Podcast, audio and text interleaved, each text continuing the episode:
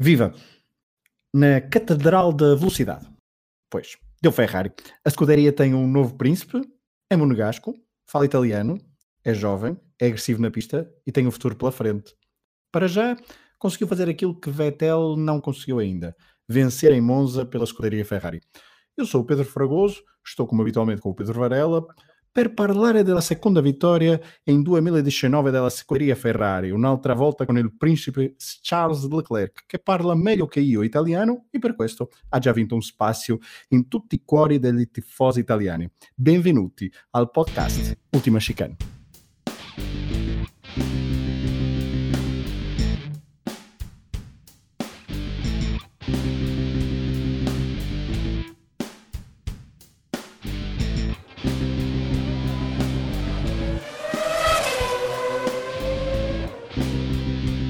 Tchau, Varela. Tchau, Fragoso. É a única coisa que eu vou dizer, é a única coisa que eu digo. Excelente introdução, pronto, para mim está perfeito. Não, não havia tudo a postos. Hoje bastante contente, não posso. Pois é, nós, estamos, nós claro. estamos a gravar ainda, ainda no domingo, já ainda um, com a corrida uh, bem fresca nas nossas memórias. Uma vitória, então, a segunda vitória do ano da Ferrari. Um, a introdução italiana tinha a ver com a, com a brincadeira que tínhamos feito no, no episódio passado. Ainda não deu para falar espanhol porque Carlos Sainz ainda não foi ao pódio, mas, mas o campeonato é longo e agora a Ferrari prevê-se que a Ferrari tenha uh, complicações nos próximos circuitos. Já falaremos disso mais à frente. Varela, antes de falarmos do que aconteceu no fim de semana em Monza, é preciso falar do que aconteceu durante a semana entre Spa e Monza, porque foi um fim de semana, ou foi uma semana, aliás, muito roça. Eh, completamente. Os 90 anos da Ferrari foram festejados durante a semana em Milão. Um, na verdade, portanto, tivemos a festa da Ferrari e da escuderia os 90, os 90 anos em Milão, o circuito de Monza, ficamos também a saber da extensão do contrato e da continuidade do, do circuito, um, que já era previsível, mas uh, agora foi confirmado, da continuação do circuito de Monza um, no circo da Fórmula 1, e, e, acho que as imagens, que é que, é que são, são normal, são normais, quem segue a Fórmula 1 há muitos anos sabe perfeitamente que os italianos uh, em Monza são, são, são aquilo que nós vimos, invadirem a pista, uma festa inacreditável, um grande Charles Leclerc, por tu teres falado em italiano, que a primeira coisa que disse ao Martin Brundle foi, posso responder esta primeira pergunta em italiano, e portanto... Um, eu acho que ele, ele sabe bem como ganhar perfeitamente, o coração, o coração ganhou, dos adeptos, não é? Exatamente claramente eh, ele tem 20 ou 21 anos, ok, portanto ele já é uma lenda para, para os tifosi e, hum, e, a continuar assim tem tudo para se tornar um fantástico piloto, haja, haja carro, porque como era previsível, e fomos falando aqui nos episódios anteriores, uh, Spa e Monza em princípio iriam ditar vitórias um, da Ferrari, eu esperaria até uma, uma dobradinha a ver se, se vem, mas Vettel, e depois iremos falar nisso mais à frente, não, não deu. Já mas, à frente, Varela, exatamente. durante a semana, então, ouvimos o Duomo pintado de, de vermelho, uh, imagens icónicas. Eu aí quero fazer só umas notas, quero só fazer exatamente, quatro exatamente. notas muito rápidas. Uma, uh, obviamente, os, os pósteres que foram lançados e que pois é, criaram é, alguma discussão. Uh, Vettel, Leclerc e Schumacher eram, obviamente, os rostos mais, mais visíveis, mas ficou muito mal e, acho que quer dizer, não, não, acho, tenho a certeza que ficou muito mal colocarem Alonso, que aparece de rosto tapado, com o capacete colocado, um, num canto superior direito de um póster com inúmeras figuras. Alonso, o último piloto pela Ferrari a vencer em Monza antes deste momento. Exatamente. E, e, e, quanto mais não fosse, é um campeão do mundo, foi uma pessoa que teve um trabalho importante na Ferrari num período uh, que nós sabemos complicado. Acho que não ficou nada bem à Ferrari e não fica nada bem eh, estas, estas, estas guerrilhas, uma, um, um construtor que é obviamente o, o que tem mais grandes prémios, tem 983 grandes prémios, 980 largadas, 16 vezes campeão dos construtores, 15 vezes de pilotos, que tem um, uma história imensa na Fórmula 1, não ficou nada bem, um, e tenho a certeza que hum, Enzo Ferrari não ficaria muito contente. Ele próprio que também, eu isso não consegui confirmar, mas no outro dia estava a discutir, parece que também não terá aparecido, embora aquilo fosse pilotos, mas era também gente ligada à Ferrari, enfim, mas pronto, o fundador, eh, não sei se houve alguma coisa até que eles pensaram para, para não o colocar. Uh, acho que ficou muito mal e escusavam de estragar e, e, lançar alguma poeira, digamos assim, para, para uma festa bonita como era, como estava a ser aquela dos 90 anos da Ferrari em Milão, com, com, com vários carros. Ali, e com vários pilotos, antigamente. Vários é? pilotos, destacam apenas exatamente, destaca apenas quatro, quatro quatro marcos para mim em termos de pilotos, pilotos são de carros, o primeiro o Ferrari 125, que foi conduzido por Ascari, que nós sabemos eh, dá nome a, no, no, circuito, a uma das famosas curvas no circuito de, de Monza deste fim de semana, uh, depois o 312 de, T de Niki Lauda, o 312 T4 de Jody Scheckter, que hum, ainda vemos de falar disso mais para a frente, e depois o F1 2000 de Schumacher, que hum, todos eles com momentos importantes ao longo da história da Ferrari, muito mais abrir falar, são dezenas e dezenas de pilotos, mas hum, era, era escusado estragar ali, acho que manchar, estragar não, manchar uma festa bonita, com, com, que depois estendeu-se a Monza, e depois em Monza ainda tivemos um, um desfile de carros e uma série de, de, de, episódios relacionados com a história da Fórmula 1 e da escuderia que, que não, acho que não valeria a pena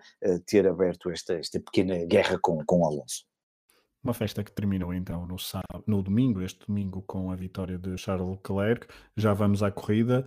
Uh, Varela, vamos primeiro falar do que aconteceu no, no sábado, porque hum, houve uma caótica Q3, não é? Uh, no sábado, todos à procura do famoso Tou e todos a fazer figura de Totó. Varela. Um bocadinho, e, e nós aqui já tínhamos discutido isto várias vezes.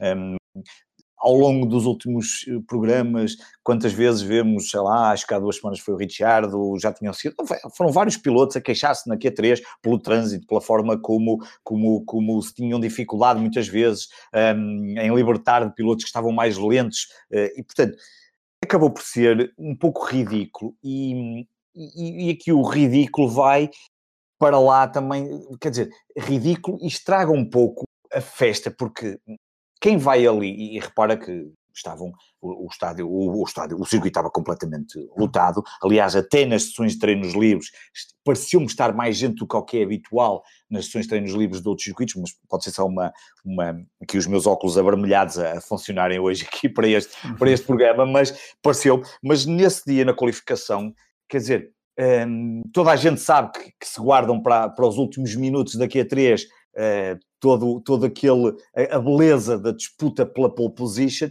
e o que acabamos por ter, por ter é um Hulkenberg que sai em frente uh, para perder tempo, é um Stroll que está um, completamente a atrasar toda a gente. Um Stroll na Q3. Na, sim, já vamos falar de Stroll na Q3, já agora podemos dizer isso. É isso. Stroll na Q3, terceira vez, em 40, nas 47 últimas corridas e todas eles, as três vezes que ele passou a Q3 foram em Monza, portanto é um circuito que... que com vários carros, ou seja, não sempre com o mesmo carro. Que também sim, sim, com vários carros, exatamente, portanto é, é, um, é um circuito que, pelos vistos, ele, ele se adapta muito bem. E um, Stroll também a atrasar, e depois, eu há pouco, quando estava aqui a fazer as últimas notas, a tomar as últimas notas, um, voltei a ver aqui o vídeo da, da qualificação e nota-se depois ali o, o, o, Leclerc a dizer que ainda tem tempo, a box a dizer que tem tempo, mas vê-se o Vettel completamente desesperado, porque era ele que ia apanhar o tow do, do, do Leclerc, não era? Porque estava trocado, agora era a vez dele, e vê-se ele completamente desesperado a abanar, a dizer avancem, avancem para o Sainz. Bem, confusão, perdeu-se ali tudo, até na transmissão, depois eu fui ver a transmissão da F1 TV, o Martin Brundle e o comentador, agora não me recordo o comentador principal, a dizer, pá, eles vão falhar, isto, isto vai acontecer, isto vão falhar, vão falhar, e, pá, e realmente passou apenas o Sainz e o Leclerc, um, e, e, dá que pensar, porque as pessoas que pagaram bilhete para estar a ver uma qualificação um, acabaram por não ver uma das partes mais importantes de uma qualificação na Fórmula 1. Uh, eh, fica assim um amargo para quem está ali. Ok, claro que eles festejaram, porque Leclerc, imagina, eu nem quero imaginar se, se a Ferrari não teria se não tivesse conseguido a qualificação ali ou a pole, um, ehm, quer dizer, aqueles tifosi que não viam os, os, Ferrari a tentar lutar pela pole, quer dizer, eram capazes de ficar um bocadinho descontentes com aquilo tudo, e acho que a FIA, entretanto, também já anunciou que também teria que rever ali qualquer coisa, ah, não sei, têm que pensar, têm muito tempo para isso, que pensem, porque eu acho que não, não, não faz muito sentido estarem ali todos, eh, os 10 carros que, então neste circuito foi absolutamente caótico, os 10 ali todos a atrapalhar depois o Hamilton no final ainda veio dizer que a Ferrari, insinuar que se calhar a Ferrari teria feito, não me parece claramente, não, não parece Se queriam tow, fossem aos pares, uh, uma vez, uma vez. E a própria Mercedes um, podia ter é? sido. E a Mercedes podia ter reagido e também não quis reagir, porque a certa altura há ali momentos em que qualquer carro podia ter reagido, e eu acho que nem a Ferrari se calhar contava que o, o Hulkenberg e o Stroll atrasassem tanto, um, e se calhar nem a própria Mercedes, e, achariam que depois uh, a coisa depois iria se enrolar com naturalidade e, e, depois toda a gente iria fazer as voltas, que mesmo assim eu acho que iam ser caóticas, porque os 10 carros iriam passar ali na, na linha de meta e depois, não sei, que aquilo iria quase parecer a corrida, portanto foi, dá que pensar e acho que a, FIA e a própria organização da Fórmula 1 poderia, se calhar, pensar ali, tentar organizar ali qualquer coisa diferente para que estas situações não, não aconteçam, porque na realidade as pessoas querem. Um, querem é, é, ver o espetáculo e a luta e não ali estratégias e estratégias e mais estratégias. Uh, é tudo muito bonito, mas também a estratégia, uh, a certa altura, não é propriamente aquilo que estão à espera quem paga bilhetes e que não são propriamente baratos para ver, porque quer ver os carros em pista, quer ver alta velocidade, quer ver uh, ultrapassagens, quer ver travagens, quer ver despistes, quer ver uh, pilotos a falharem, como vimos várias vezes Hamilton e Bottas e, e o circuito entrar em loucura. Portanto, e é isso que as pessoas querem, não querem estar ali a olhar para, para um conjunto de carros uns atrás dos outros, parecia saídos do manicômio, mas pronto. Falaras em 10 carros, faço só uma nota para. Era um 9, porque Raikkonen já estava, já estava, já estava fora.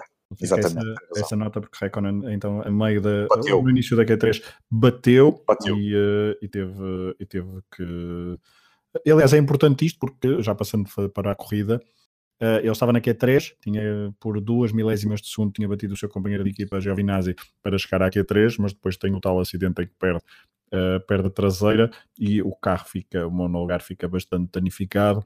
Um, obriga a mudar uma série de de especificações e parte de último uh, na corrida de hoje, mas depois esqueceram-se que uh, tinham que ir com os pneus uh, da Q3 e isso obrigou a que Raikkonen tivesse a corrida completamente estragada durante o dia 2 porque teve que fazer um stop and go de 10 segundos, isto já para falar de Kimi Raikkonen que viu então assim uh, uma corrida estragada. Ele que no ano passado foi o grande protagonista, um dos grandes protagonistas da corrida do ano passado e que ainda fez com que os tifosi sonhassem com uma vitória da Ferrari, que não apareceu então em 2018, onde Vettel também, uh, logo na primeira curva, se despistou numa luta com Lewis Hamilton, mas então, indo já diretamente à corrida, um, e acho que nos devemos focar nos próximos minutos na luta Leclerc-Hamilton. A Ferrari então consegue uma vitória de, que não alcançava desde 2010, como dissemos no início, por Fernando Alonso.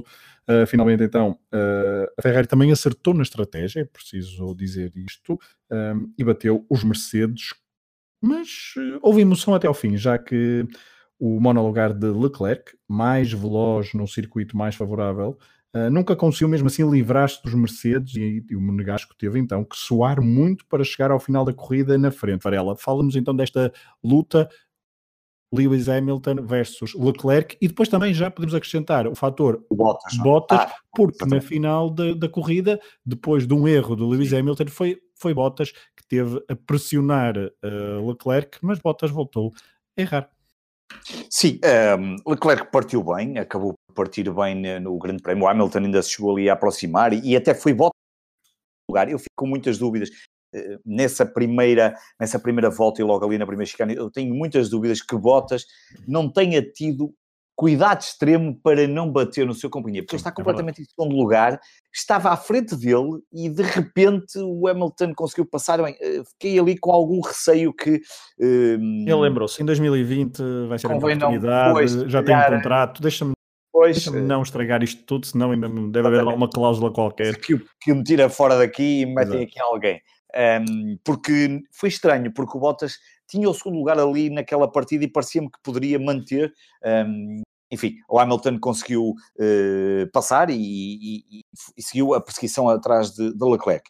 Um, na verdade, uh, as primeiras voltas, quando se esperaria que se calhar Leclerc conseguisse ganhar muito mais, uh, muito mais segundos e muito mais vantagem para Hamilton e obviamente também para Bottas, isso acabou por não acontecer e portanto ficou ali um, a, a, dúvida ficou ali para se tentar perceber o que é que iria acontecer nas boxes e de que forma é que tanto Leclerc e Hamilton, e, e obviamente também Bottas, mas pelo menos esses dois pilotos que estavam uh, nos primeiros lugares, uh, poder, o, que é que iriam, o que é que se iria passar na mudança de pneus para hum, que, que de alguma forma poderia uh, modificar alguma coisa. Ora, como a, a, a, a força, era só para dizer, é, só para acrescentar que ambos, eh, os três carros, aliás, eh, porque eh, Vettel ficou fora rapidamente, depois já Sim. falaremos sobre isso, mas os três carros tinham todos uh, pneus uh, macios, partiram macios. todos com pneus macios e depois na estratégia das boxes, e posso passar a palavra a seguir, que é, foram às boxes,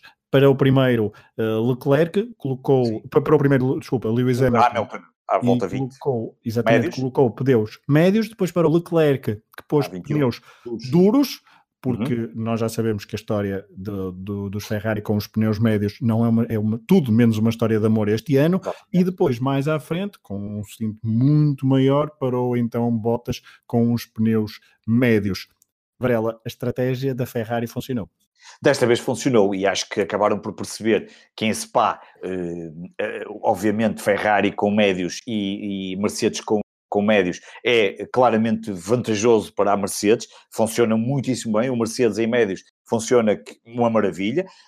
Aqui neste circuito, um, e, repare que eles nos treinos livres fizeram várias eh, fizeram vários testes nos Ferraris com pneus duros e, portanto, eles perceberam que, mesmo com pneus duros, eh, que obviamente demoram mais tempo a aquecer, que, que, que são mais lentos que os médios, o, o, Ferrari era extremamente competitivo e que tinha capacidade, não só para levar até ao final da corrida, como acontecer, mesmo os médios também, um, mas eh, para resistir aos ataques de Hamilton e depois mais tarde Bottas. Hamilton atacou muito, sempre na procura da utilização do DRS para se aproximar e depois com o DRS obviamente ultrapassar, mas a verdade é que realmente este circuito está, hum, está, está não é este circuito, ou melhor, este SF90 adapta-se a este circuito de Monza eh, perfeitamente e, e, era impressionante ver aquela imagem em que o Hamilton estava praticamente colado e chegou a acontecer hum, naquela volta 23. 23, exatamente. Eu ia te perguntar, desculpa, Varela, interromper, porque há, há, há, há, três momentos, uh, pelo menos três momentos principais que eu anotei aqui, que considero principais desta luta. Sim. Vou incluir lá três, vou incluir botas. Sim. Esta volta 23, onde Leclerc uh, defende bem. Defende muito bem, mas também. Mas tem... leva uma bandeira preta e branca, não é? Exatamente, black and white flag.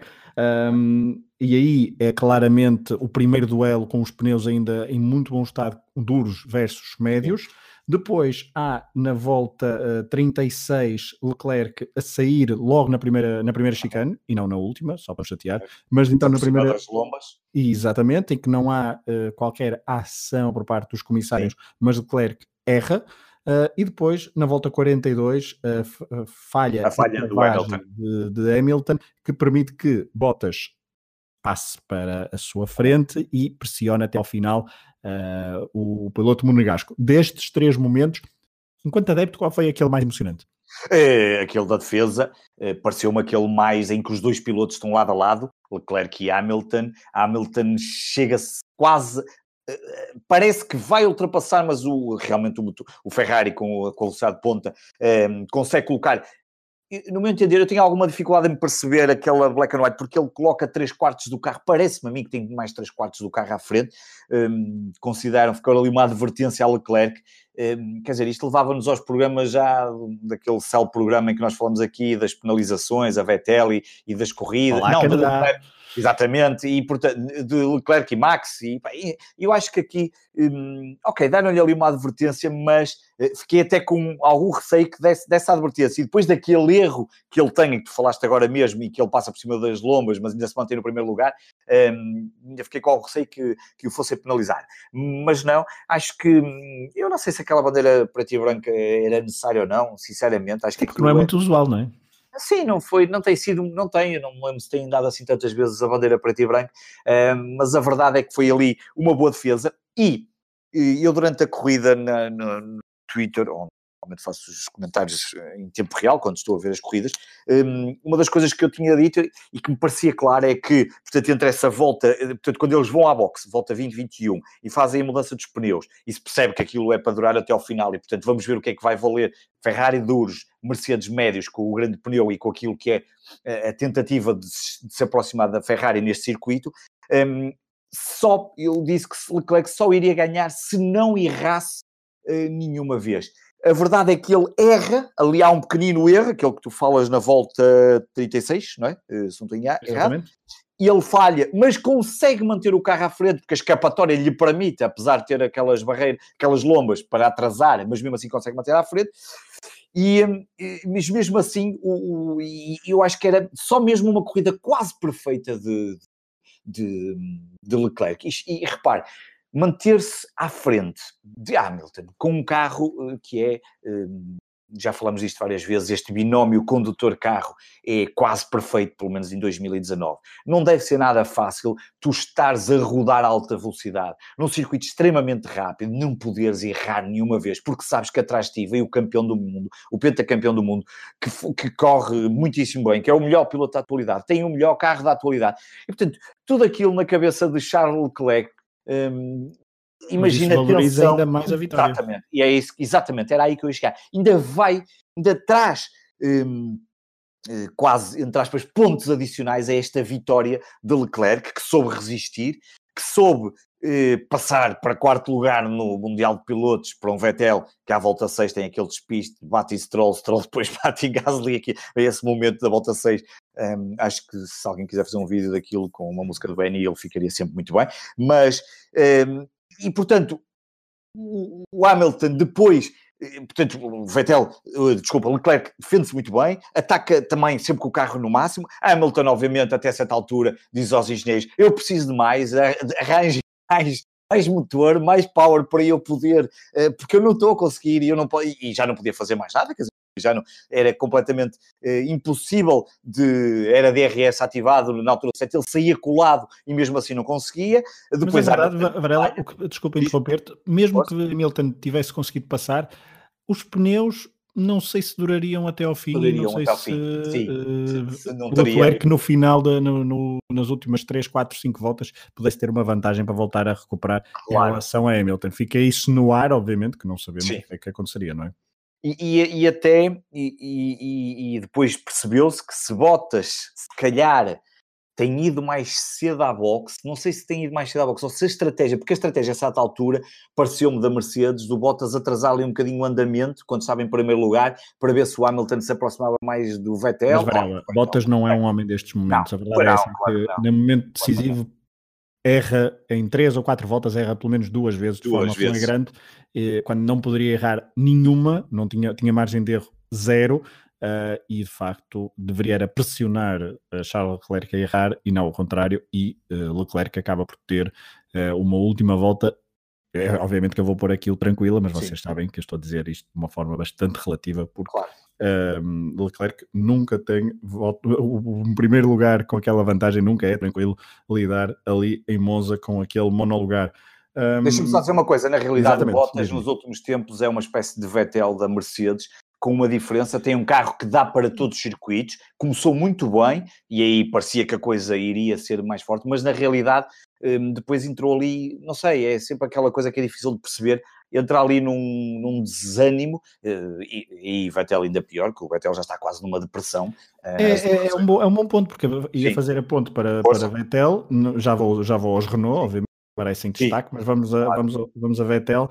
Uh, eu vou juntar Vettel e Max, porque uh, Vettel tem um, Eu não notei aqui a volta em que. Oi, o peão de. O, em que ele faz o peão. Não, volta 6. Volta 6. Volta 6, exatamente. Volta 6. Uh, na volta 6, então, uh, Sebastian Vettel tem um peão, quando andava atrás de, de Bottas, tem um peão, e destrói a corrida de, de Lance Stroll, que estava a fazer uma, uma super corrida, estava um, a pôr o, aquele Racing Point nos 10 primeiros e a olhar também, se calhar, para o top 6 okay. Ou para um top 5, eventualmente, dependendo das circunstâncias de corrida, mas faz um peão e depois um, entra em pista, tenta voltar à pista de uma forma bastante anedótica.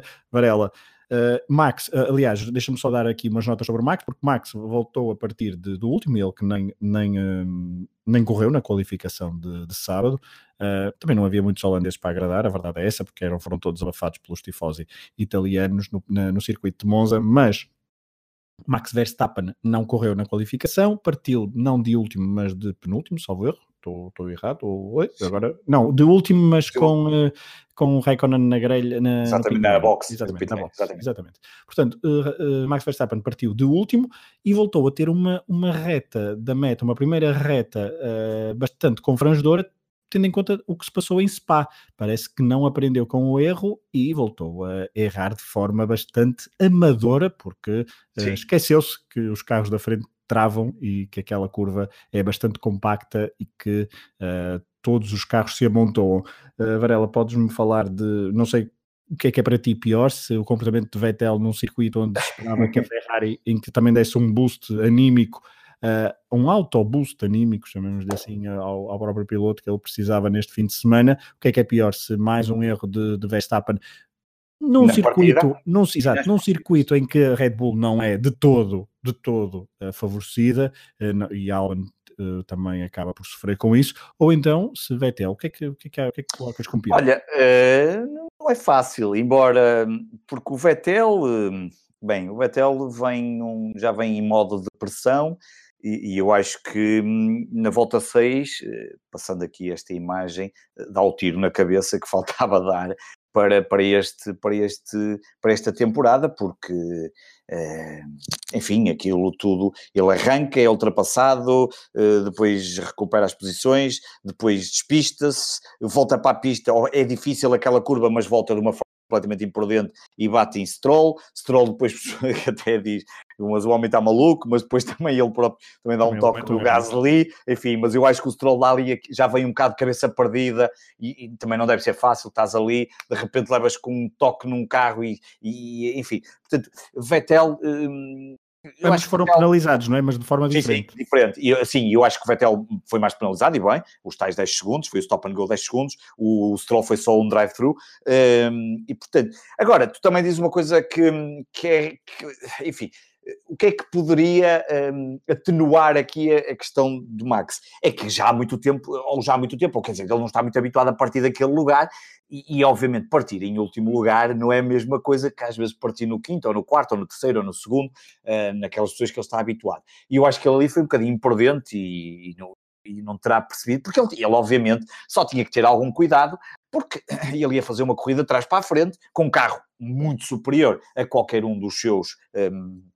dos seus adversários e percebe-se que se tem, se não tem tido aqueles problemas que depois uh, o atirou para, para a boxe para mudar a asa dianteira, ele mesmo assim terminou em oitavo lugar e portanto conseguiria certamente uh, aqui ir buscar mais uns pontos uh, e quem sabe até chegar um bocadinho mais à frente na corrida. Enfim, foram, foram dois momentos que, mas obviamente de dois pilotos que estão em, em estágios, em, estágios, em estados diferentes, em estágios de. Então, enquanto, enquanto, enquanto eh, performance nesta temporada, completamente diferentes. Vettel está, está completamente perdido. Ele, no final, obviamente, diz que adora, continua a adorar a Fórmula 1, claro, não poderia dizer outra coisa, e que está. Um, mas que não está contente, obviamente, pelos resultados, ainda não conseguiu ganhar uma, uma única corrida e, e, não vai ser fácil um, agora nos próximos circuitos, quer dizer, temos uh, Singapura, Rússia e Japão, que não sei se serão circuitos em que, em que, que Vettel poderá uh, conquistar uh, os resultados. Singapura não é de certeza, ele o ano passado ficou em terceiro lugar, inclusive atrás de, desculpa, de, de, de, de de Verstappen e, de, e de Lewis Hamilton, num circuito em que ele ficou muito para trás, mais de 40 segundos, 39 segundos de, de, de Hamilton, uh, portanto, uh, e, e, assiste, uh, já deve ser duro para Vettel ver Leclerc a festejar, imagino, são companhias de equipa, mas como nós já falamos aqui várias vezes, isto é um desporto de equipa, mas é um desporto muito individual porque o título de construtores existe e muitas vezes as marcas dão ordens em função da equipa, mas como nós já vimos várias vezes as disputas entre pilotos da mesma equipa, talvez não haja assim um desporto em que tanto que haja tanta picardia entre eh, companheiros da mesma equipa. E aqui acontece muito isso. Não terá sido fácil para ele ver, e que só foi há uma semana, ver Leclerc a vencer em Spa, e depois, agora, ver Leclerc a vencer uh, na, na, na, na, terra de, da Ferrari, em casa, num circuito que estava completamente em euforia, uh, e portanto a coisa. Onde ele também nunca ganhou, não é? Com Sim, a Ferrari. Exatamente, com a Ferrari, uh, claro, e como tu disseste bem, já desde 2010, uh, com Alonso, o tal que estava escondido no póster, que, que, tinha sido a última, a última vitória, e portanto. Uh... E Vettel, desculpa, também conseguiu. Sim. E Vettel, acho que não estou enganado, conseguiu aqui a sua primeira vitória de sempre na Fórmula 1 com o Toro Rosso em 2008. Mas. Uh, mas conclui, Varela, desculpa. Mas, e portanto, o Vettel vai ter aqui uma segunda parte da temporada muito muito, muito complexa, lá está. Eu eh, não sei, não sei até que ponto a equipa não começará a pensar. Eh, vamos ver, vamos ver o que é que vai acontecer em termos de próximas corridas, agora que os circuitos vão deixar de estar tão à medida deste SF90, porque está mais que, mais que visto que isto funciona bem nos circuitos uh, rápidos e e os próximos não são, não são circuitos para, para, para, para as performances que a Ferrari obviamente vinha a demonstrar nestes últimos dois, e portanto vamos ver como é que agora Leclerc e Vettel se vão comportar, porque obviamente a Ferrari eh, saberá que Leclerc é um piloto, um, eu se não estou em erro, Leclerc foi agora até aumentado em termos de valor salarial, eu penso que eu vi neste fim de semana, eu espero não estar aqui a, a dizer nenhuma eh, nada de errado, portanto passou dos 2 milhões para os 9 milhões um, de salário, numa, numa resposta, ou numa, numa, como quem diz, numa Ferrari a dizer, atenção, não, não pensem em vir cá buscá-lo porque eh, já está aqui uh, blindado, um, e depois Vettel, uh, até que ponto é que a Ferrari não equacionará, uh, bem, a ver o que é que Vettel poderá ainda trazer para para a sua equipa, porque depois também podem acontecer coisas que nós não temos percepção. Claro. E obviamente lá dentro, enquanto construção de carro, enquanto os pilotos são, como nós sabemos, são muito importantes para todo este desenvolvimento do, do, do, do, carro, o que é que hum, a Ferrari vai equacionar? Mas para isso vamos ter que esperar um bocadinho mais por algumas corridas, porque é muito fácil ver, se tivesse muita gente a dizer que vai até ali trocar e troca este por outro, as coisas também não são assim. Não, eh, este é o momento de, de, Charles Leclerc, é o momento da Ferrari. Sim, claramente, próximos, claramente. Os próximos grandes prémios poderão inverter esta, esta tendência, nós estaremos cá para os analisar. Uh, Varela, vamos ter que acelerar porque ainda temos que falar de dois pilotos do é passado.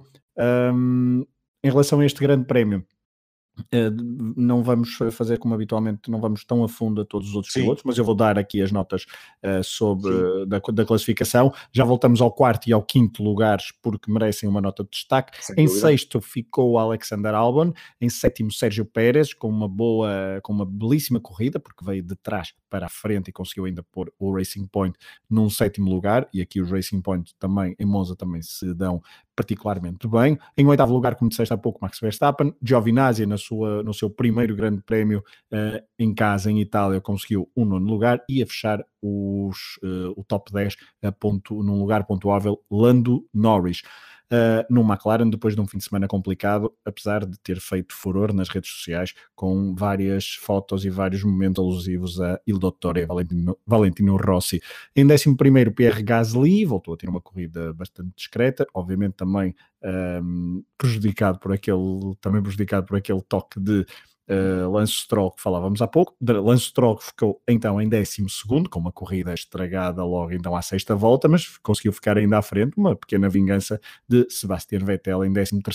Quem ficou em 14 e foi uma das grandes surpresas da, da tarde foi George Russell, com Williams, à frente de, décimo, de Kimi Raikkonen em 15, Romain Grosjean em 16 e em 17 Robert Kubica. Não terminaram Kevin Magnussen, com problemas no carro, Danilo Kvyat e também Carlos Sainz, que quando estava a fazer uma corrida relativamente boa, boa uh, há um, uh, um volta erro. 28. Exatamente, na volta 28, o mecânico do não aperta bem a roda uh, dianteira do lado direito e Carlos Sainz tem que parar logo a seguir às boxes.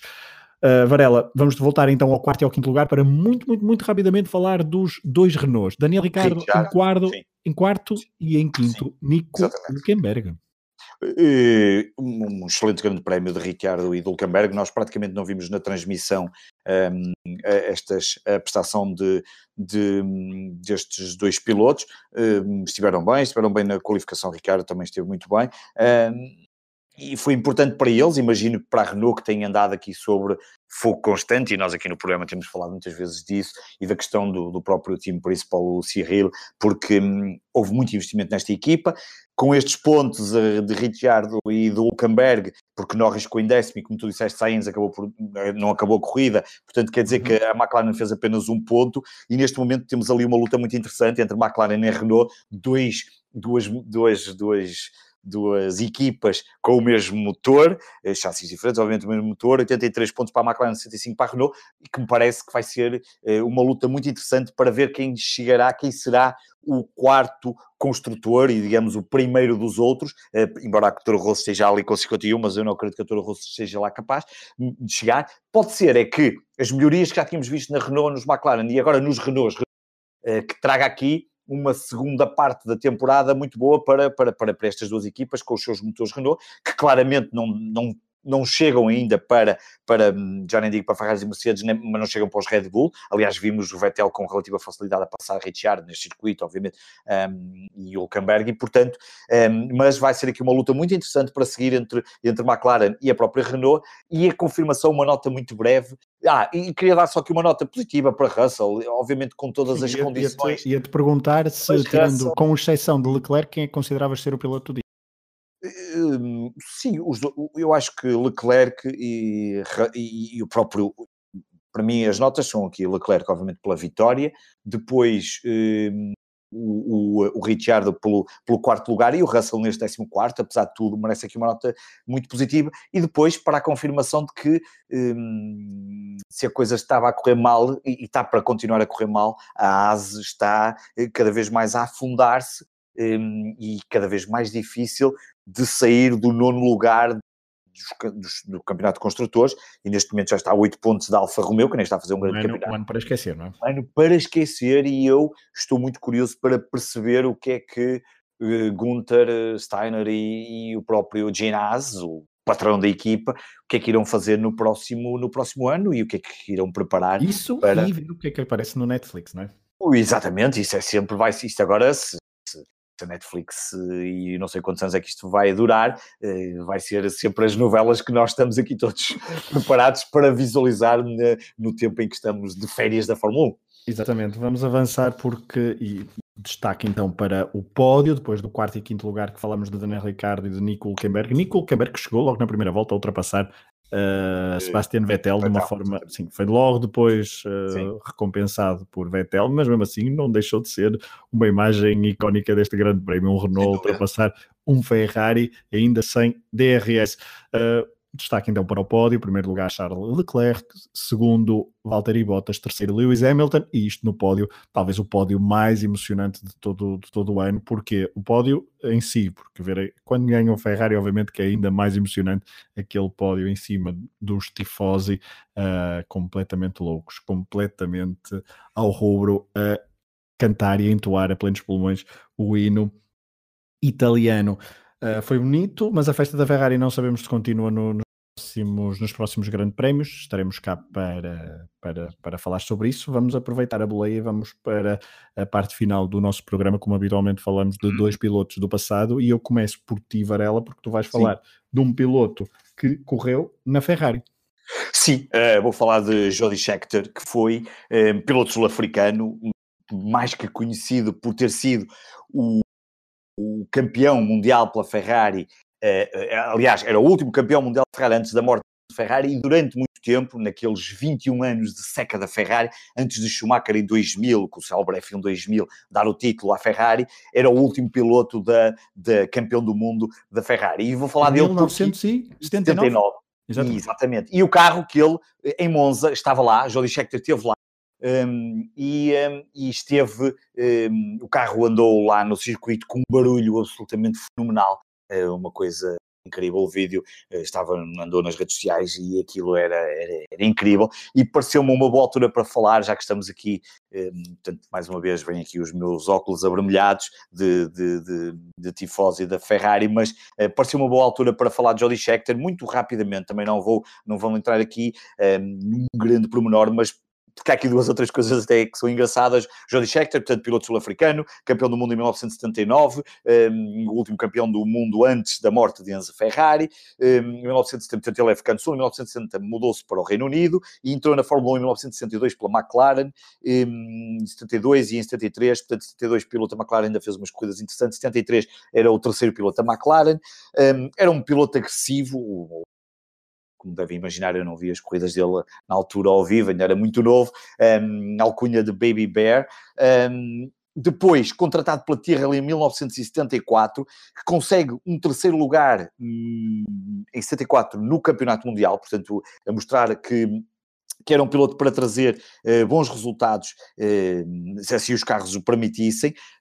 Logo a seguir, em 1975, a coisa já não volta a correr tão bem, e em terceiro, em 76, volta a conseguir um terceiro lugar, e é o ano em que a Tyrrell introduz aquele famoso Tyrrell P34, que era o célebre carro das seis rodas. Um, certamente já viste essas imagens e os nossos ouvintes já devem ter visto umas imagens muito célebres, que era o carro Fórmula 1 P34, o Tyrrell P34, que era um carro com seis rodas, um, e, e, em 76 ele consegue novamente um terceiro lugar. Depois ele muda-se em 77 e em 78 para a Walter Wolf, com duas épocas completamente distintas, mas em 77 consegue ser vice-campeão atrás de, de Lauda, e em 78 faz um sétimo lugar, mas mesmo assim a Ferrari contrata em 79 para ser companheiro de Gilles Villeneuve.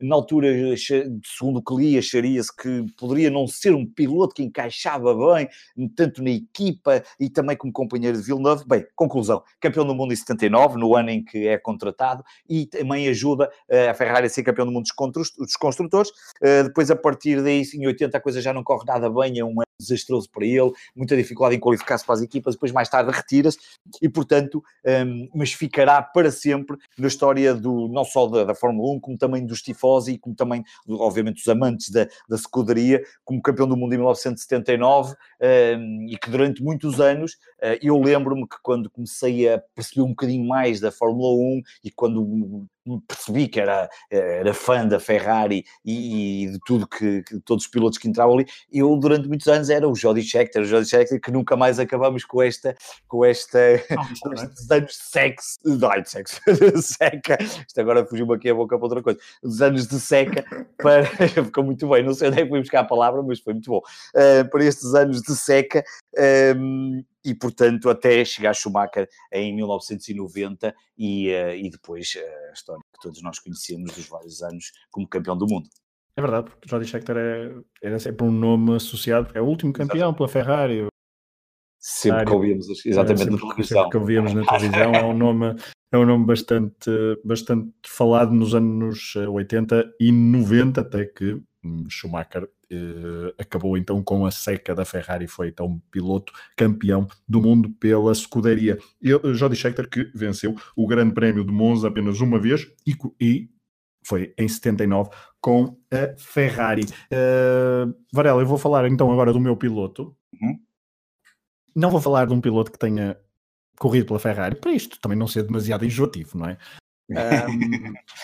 Eu, eu, eu, eu, não sou assim tão tifosi não sou assim tão tifosi, mas gosto, gosto, gosto, gosto o suficiente da Ferrari. Mas vamos aqui introduzir, eu, eu resolvi introduzir aqui outro, outro nome, um, no nome de um piloto que venceu em Monza. Estou a falar de um britânico que era considerado, juntamente com Nigel Mansell, um dos maiores talentos dos anos 80 do Reino Unido e que logo já a partir dos 10 anos andava pelos karts. Estou a falar de Johnny Herbert, um piloto também muito icónico dos anos 90, uh, eh, que mesmo assim, antes de entrar na, na Fórmula 1, uh, ainda andou, andou então pela Fórmula 3000, pela mão de Eddie Jordan. Ele era um piloto bastante acarinhado pelos pesos pesados da Fórmula 1 e, enquanto jovem, Uh, rodou na, em outras categorias antes de chegar então à Fórmula 1. Ele que teve, foi campeão da Fórmula 3000 e que teve um acidente em Brands Hatch em 1988, com, foi até com um acidente bastante grave, que uh, teve sequelas na, na, sua, na sua vida de piloto, na sua vida logo no curto prazo, porque estava já previsto estrear-se em 89 na Fórmula 1. Uh, com a Benetton, ele estreou-se e estreou-se logo com um quarto lugar no circuito do Rio de Janeiro. Só que as dores eram tantas e depois fez ainda algumas corridas nesse ano, mas ele não se movia ainda bem porque tinha os, o acidente então de 88 ainda tinha uh, sequelas no seu corpo e não conseguiu então recuperar das lesões e não fez a época completa, sendo substituído na altura então por Emanuele Pirro.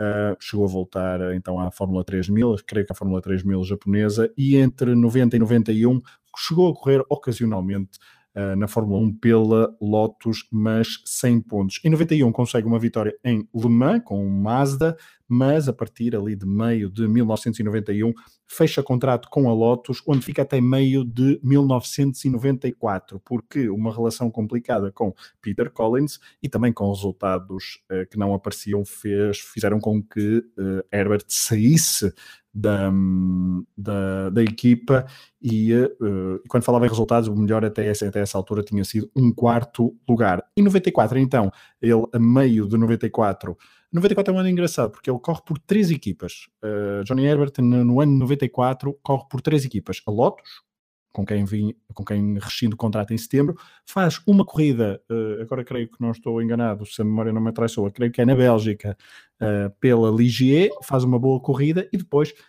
assina contrato com a Benetton, onde fica então uh, o, para fazer as últimas corridas de 1994 e para correr a época inteira em 1995, fazendo dupla com Michel Schumacher. Em 95, então, consegue duas vitórias, Silverstone e Monza, já lá vou, uh, e consegue então ainda mais dois pódios, Barcelona e Suzuka. De 96 a 98 corre com a Sauber, um, que era um carro capaz de lutar por pontos, e os pontos era apenas até ao sexto classificado na altura, e, e ele que chegou a, inclusivamente com a Sauber a ter três, uh, ter dois terceiros lugares, assim é que é, em, no Mónaco e em Hungaroring. Uh, isto em 97, naquela célebre uh, corrida onde Damon Hill quase que vencia um grande prémio já com o carro, que eu agora não me lembro qual era o nome, não sei se te lembras, agora estou não era um Arrows, era capaz de ter um Arrows, uh, em que ele tinha mudado da McLaren e ficou em primeiro, mas depois o motor uh, traiu Sim. e uh, ficou apenas em segundo lugar.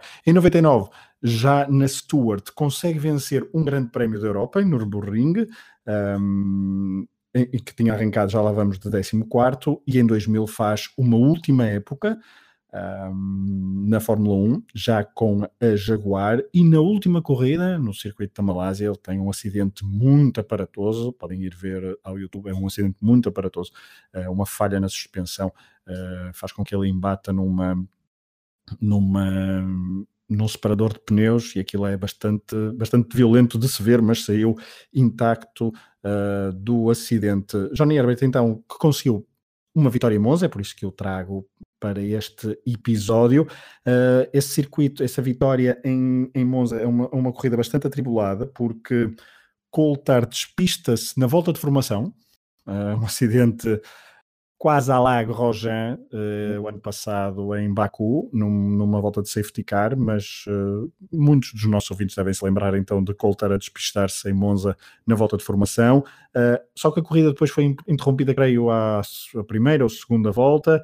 o escocês voltou à grelha de partida, mas depois voltou a desistir logo a seguir. Foi uma coisa assim bastante atribulada. E também foi neste Grande Prémio de 1995 em Monza que Damon Hill bateu na traseira de Michel Schumacher e o alemão, ainda na Benetton então, companheiro de equipa de Johnny Herbert, foi furioso a correr ali pela gravilha, um, pedir satisfações ao piloto inglês. Um, e depois, nesse grande prémio, parecia que iria haver uma dobradinha da Ferrari. Estava tudo, os tifosi estavam todos loucos, estavam já todos prontos para festejar uma dobradinha Berger Alesi, só que Berger teve a suspensão partida, Alesi também desistiu com um problema mecânico e quem é que sobrou? Pois é, Johnny Herbert, que havia partido nessa corrida do oitavo lugar com um Benetton. Uh, no Grande Prémio da Europa, que falámos que foi a última vitória e uh, foi a primeira vitória da Stewart, uh, Jackie Stewart festejou bastante essa vitória, ele que nesse, nesse Grande Prémio da Europa conseguiu também pôr Rubens Barrichello, o segundo piloto da. Um, da, dessa, dessa equipa num terceiro lugar, um duplo pódio, uh, uma coisa inédita que não se voltou a repetir com a Stewart. Então, nesse Grande Prémio da Europa, houve muita confusão também uh, com Frentzen, Coulthard, Ralf Schumacher, Fisichella a desistirem por acidentes ou por problemas técnicos mecânicos e sobrou, obviamente, Johnny Herbert num Stewart a uh, conseguir uma vitória em 1999 no Grande Prémio da Europa, a última de um piloto que e no final da meio ali dos anos 80, muita gente acreditava que iria ser campeão do mundo, mas que depois teve a carreira que eu tentei resumir nos últimos minutos. Varela, hum, não falamos dos. Não falamos de como é que ficaram uh, o Campeonato do Mundo de Pilotos, uh, mas Lewis Hamilton confortavelmente liderando com 284 pontos, Valtteri Bottas em segundo com 221, Max Verstappen continua com, em terceiro lugar com 185, mas ali muito perto, Leclerc. Charles Leclerc reduziu, a, reduziu diferenças, exatamente, com a 3 pontos. Já Sebastian Vettel tem 169. Uh, Varela, alguma coisa a acrescentar em relação a este grande prémio?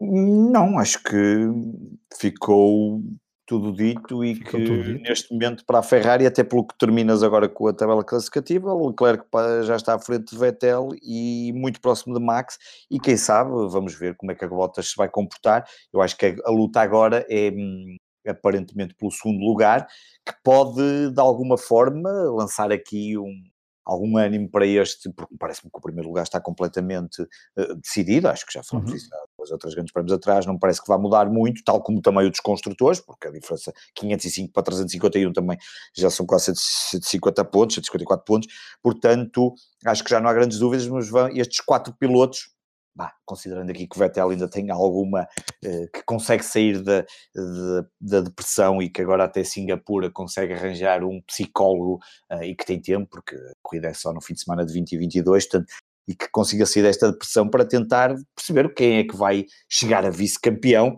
Uh, eu diria que se Leclerc conseguir tal façanha, é, é, um resultado estrondoso, tendo em conta que se chegou a que aquilo que era expectável. este campeonato, não é? Sim, exatamente. O que seria completamente. O que seria expectável era eventualmente Vettel nessa, nessa posição, ou Bottas responder. Até Max tentar... chegou apenas. E a Max, exatamente, chegou-se a Veremos, veremos então Max, Até porque vai ter carro novo, eh, vai ter não, já tem carro novo, o spec, a nova spec entrou agora em vigor, em vigor, quer dizer, parece que aquilo decreto-lei, mas não, foi colocada neste grande prémio do Monza e, portanto, vamos ver como é que agora os Red Bull se vão convocar para, para, os próprios próximos grandes prémios, que Singapura que é o próximo, onde Max Verstappen no ano passado ficou um, em segundo lugar, apenas, apenas, entre aspas, 8 segundos, 8, 9 segundos de, de, Hamilton, que não é assim tão pouco, mas, mas pronto, vamos ver. Acho que vai ser muito interessante perceber essa luta pelo, pelo, pelo, pelo segundo lugar. Falaste em Singapura, então fim de semana de 20, 22 de setembro, Singapura, e logo a seguir, portanto, uh, setembro, fim de semana de setembro de 27 a 29, o Grande Prémio da Rússia. Portanto, vem aí mais um duplo fim de semana, ou seja, dois fins de semana consecutivos com, corridas de Fórmula 1 e o último chicane estará então aqui sempre no pós-corrida para, uh, para estes dois adeptos de Fórmula 1 se juntarem, trocarem umas ideias, falarem com emoção que vocês acabaram de ouvir sobre uma corrida de Fórmula 1. Desta vez foi no Templo da Velocidade, na Catedral da Velocidade em Monza, vitória de Charles Leclerc. Eu não vou terminar em italiano, já chegou a introdução. Muito obrigado por terem estado desse lado, ouvirem este Última Chicano. Última Chicano, e fica também aqui a nota, é um projeto um podcast, aliás, do projeto Hemisfério Desportivo. Há mais podcasts para vocês ouvirem. Caso gostem de futebol, tem o Matraquilhos. Caso gostem de NBA e de basquetebol, tem o 24 segundos. E também de outros desportos existe o desconto de tempo. E o mais eh, novo, há o Tocha Olímpica, já a pensar em Tóquio 2020, algo que não tem grande coisa a ver com desporto motorizado, mas se gostarem, sigam, vão à procura destes podcasts, ouçam, classifiquem comentem o que quiserem. Espero que então tenham gostado deste última chicane na ressaca da vitória de Charles Leclerc, a segunda vitória consecutiva da Ferrari em 2019. Uh, voltamos então uh, ali por volta de 22, 23, 24 de setembro, depois do Grande Prémio de Singapura 2019. Um abraço e até a próxima. Um abraço.